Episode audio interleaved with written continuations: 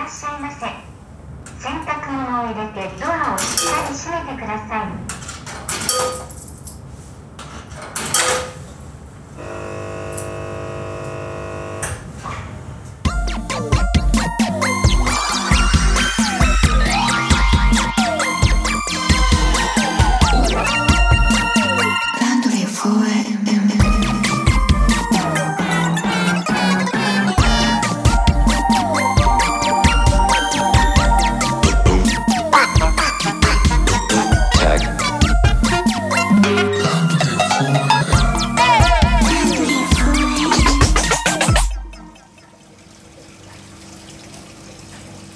この間ライブありがとうございました。来ていただいて。開店前だったので。はい。あ。速攻リムーブしちゃったんですけど。あいやいや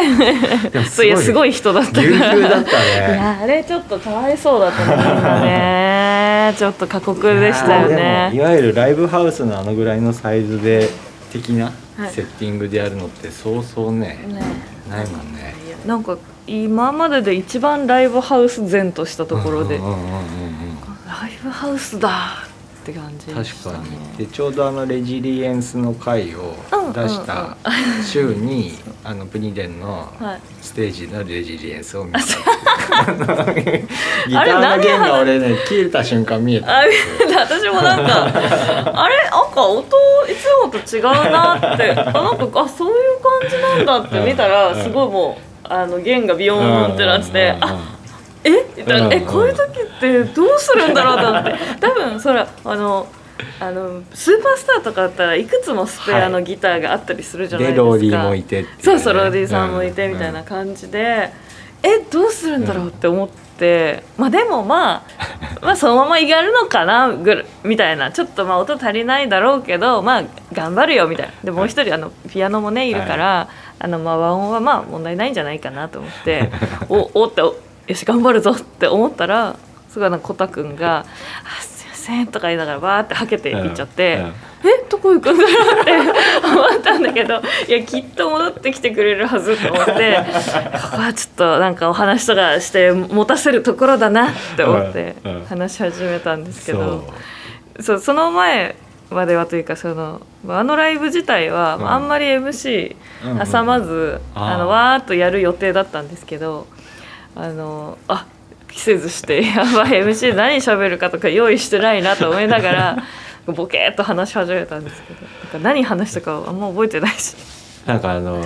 ライブならではの。アドリブトそうアドークリブトーク。でもすごいあので結局そのお話をさしてなんか MC でちょっとお話しさせてもらってでそしたらコタくんが戻ってきて、うん。なんかギターを持っててあなんかあでもなんかさっきと違うギターだなって思ったら、あのお友達のバンドの子からギターを借りてきて。あの戻ってきてくれて、なんかその後から聞いた話だとやっぱ見ててあ、うん。弦切れたって気づいたんですってそのお友達のしんごちゃんって子が、それであの楽屋一緒の楽屋なんですけどそこにバーって行ってコタくんがそ廊下に出たら階段からしんごちゃんがギター持って降りてきて「はい」って渡してくれたらしくて、えー、それもう最高じゃんってなって、なんかもうほろりって感じだった。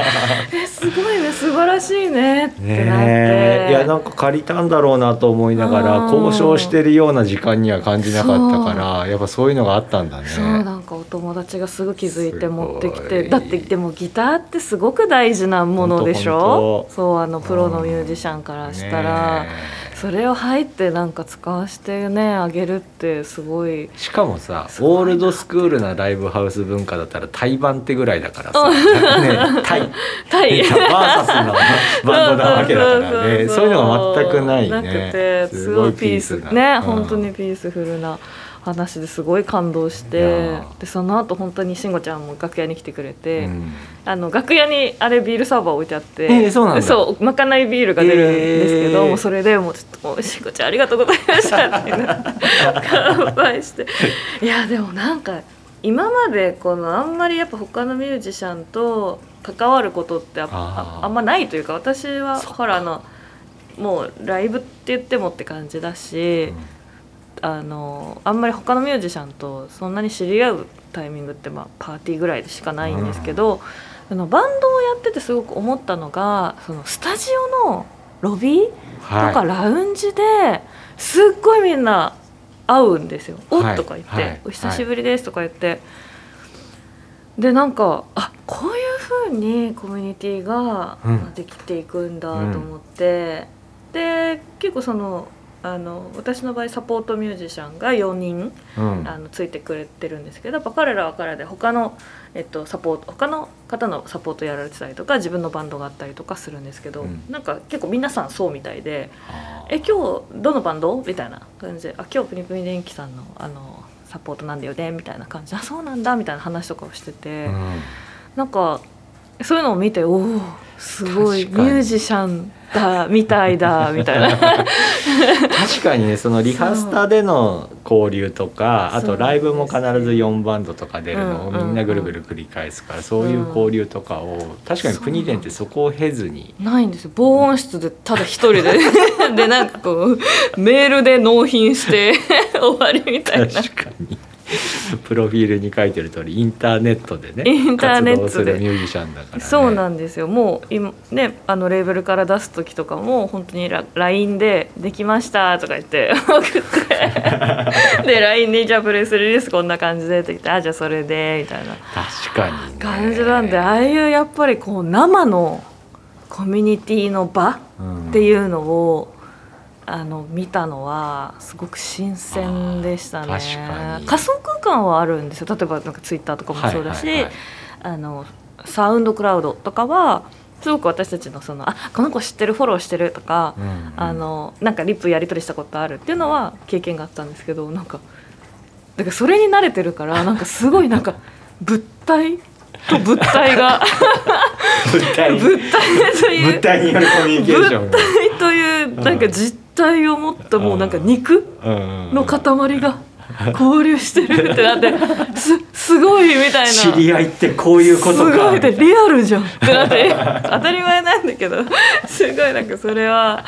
おーって確かにうん。そうだね。生バンドの音で音が生であるっていうこと以上にそういう実感が強かったんだね。そうなんです。で、うん。そのトラックメーカー同士がパーティーで会う時とかって、まあ、言うてもなんか本番の日だから、うんうん。やっぱそのなんて言うんですかねこうプライベートな時間というよりはもうがっつりはい。あのもうお仕事というか音楽をもうステージで立って見せるっていう状態の時に、やっぱ皆さんとお会いすることが多くてでもそのリハスタの時ってなんとなくみんなリラックスしてるじゃないですか。でそのまあね、スタジオミュージシャンの方とかあのサポートの方とかお仕事でもちろん来てくださってるんですけど、やっぱちょっと本番とは違う空気感でいる時にあの別のミュージシャンさんとなんとなく交流するって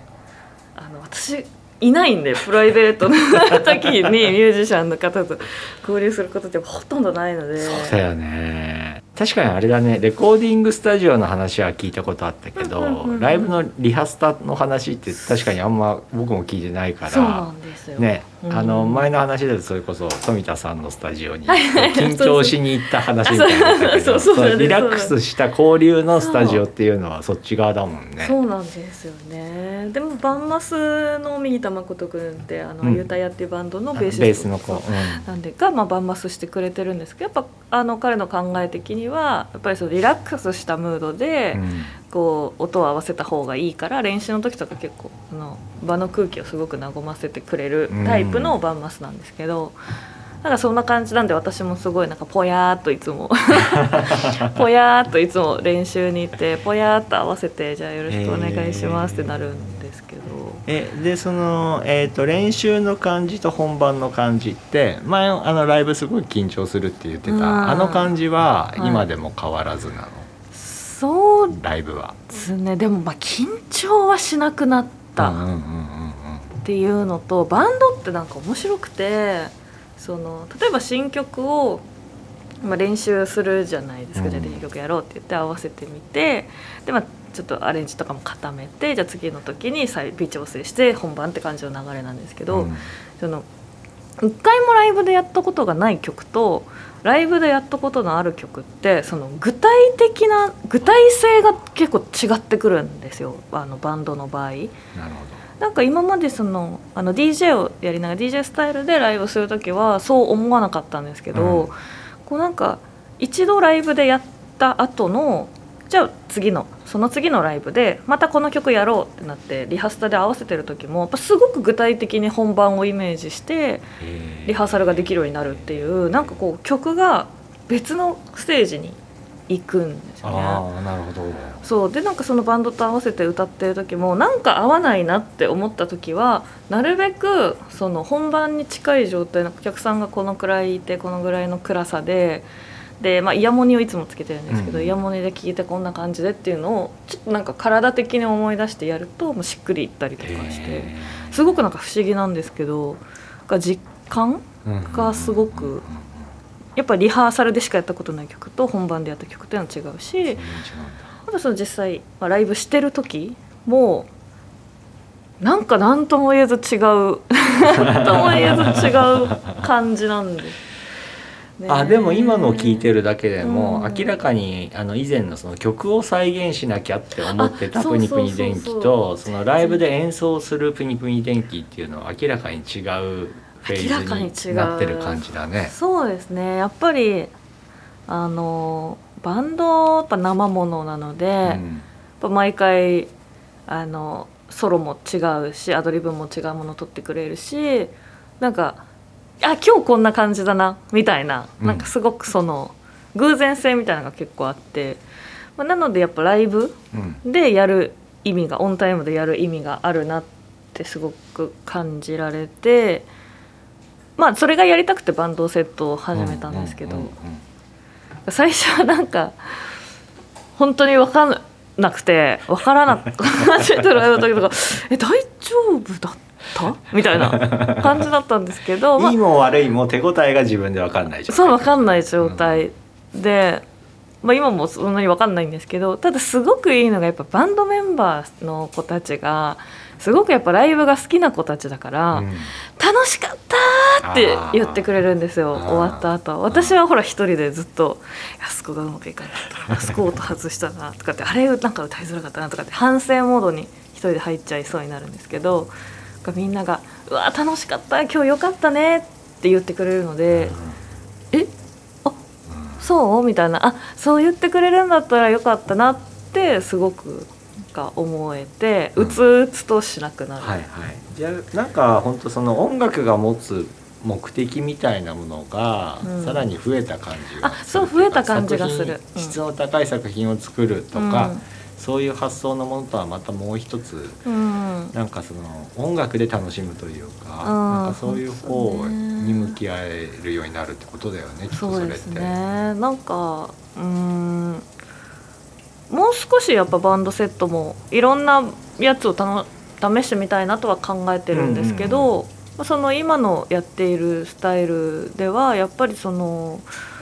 結構そのサポートの人たちあのミュージシャンの子たちと、まあ、うん。どうやって自分の曲曲をなんかこう心地よくやってもらうかみたいなマネジメントみたいな気持ちにもやっぱなるしがそれでやっぱり責任感とか生まれるしなんかいろいろやっぱり考える幅みたいなのは増えてそれはやっぱあのライブをやる動機にそのままなるから今まではただただライブやりたくないよみたいな感じだったのが まあそれちょっと変わってきた感じがあるかな。面白い。でもまだでも全然家庭だと思いますまだなんかううまだなんかこう これだっていう感じのは。もしかしたらそんな日は来ないのかもしれないですけど、ね、でもささっきの、えっとリハスタからのライブを繰り返してるバンドマンに比べたら、プニデンはいわゆるバンドスタイル自体が今始めたばかりなわけだから、うん。それこそ同じようにこう成長や変化みたいなものってこれからどんどんどんどんあるわけだから。ね。ねえ。いやだから僕もなんかいいタイミングのいい時期の見れたなって思っててしかもその箱がさあちょうど小さいさスうん。モールな状態でかつあのフェスの一環だけれどもうんいわゆるこうライブはい。的なスタイルの一回見れたからうん。いやすごい楽しかった。わありがとうございます。なんか恥ずかしいね。そう何も言わずにねふらっと行ってね。あ来てたよって言われて「えー!」とか言って。そうそうたまたま雑談のオープン前のあのちょうどいいタイミングでしかもうん電車でも戻れる時間帯だったのであ行けると思って。フラッと。ありがとうございます